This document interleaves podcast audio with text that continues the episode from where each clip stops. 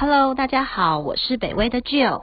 从今天开始，我们也会在线上跟大家分享北威观测站的分析与看法。今天要跟大家谈的重要讯息是，美国药厂 Pfizer 疫苗试验成效好，股市反应分歧。这篇是由我们北威研究员 Ryan 所撰写。昨天晚上，美国药厂 Pfizer 与德国生技公司 BioNTech 宣布，联合开发的新冠疫苗有效性超过九十 percent。这项消息对深陷疫情的美国来说是一大福音。道琼工业指数、标普五百指数也都在昨天晚上上涨。那么，所谓的有效性九十 percent 是什么意思呢？这个数字是由外部独立研究机构 Data Monitoring Committee 他们在第三阶段临床试验中。分析第一次中期疗效所得到的结果，这个试验评估了四万三千五百三十八名受试者当中的九十四名确诊病患，分别去研究接种疫苗与接受安慰剂的受试者后，他们发现接种疫苗的受试者感染率比只接受安慰剂的受试者还要低九十 percent，这就是有效性九十 percent 的意思。至于九十 percent 有效性为什么可以让大家如此振奋？我们来对比一下流感疫苗，可能大家就会更有感了。有效性九十 percent 真的是一个很好的数字，因为对比之下，流感疫苗的有效性通常只介于四十到六十 percent 之间。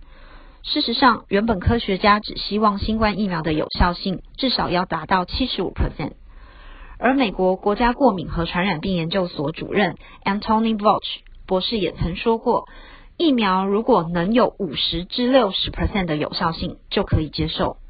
也就是说，这次 Pfizer 宣布疫苗有效性超过九十 percent，真的是一个很高的数值了。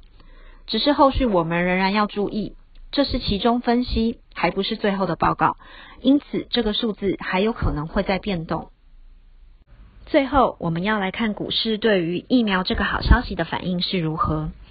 事实上，这个消息对股市的影响并非完全正面，而是分歧的。这个消息确实振奋不少投资人。美股标普五百指数昨晚上涨了一点一七 percent，而道琼工业指数则大涨八百三十五点，涨幅二点九五 percent。盘中更一度来到了两万九千九百点，创下史上新高。由于疫苗有望终结封城的状况，让全球经济跟旅游活动恢复正常，因此旅游航运产业的股票都在昨晚大涨，并且大家预期汽油与航空燃油的需求将因而上升，所以油价也随之上涨。而疫苗的开发者 Pfizer 本身股价则上涨了七点六九 percent。但是几家欢乐几家愁，与在家工作有关的类股则都面临股价大跌的情况。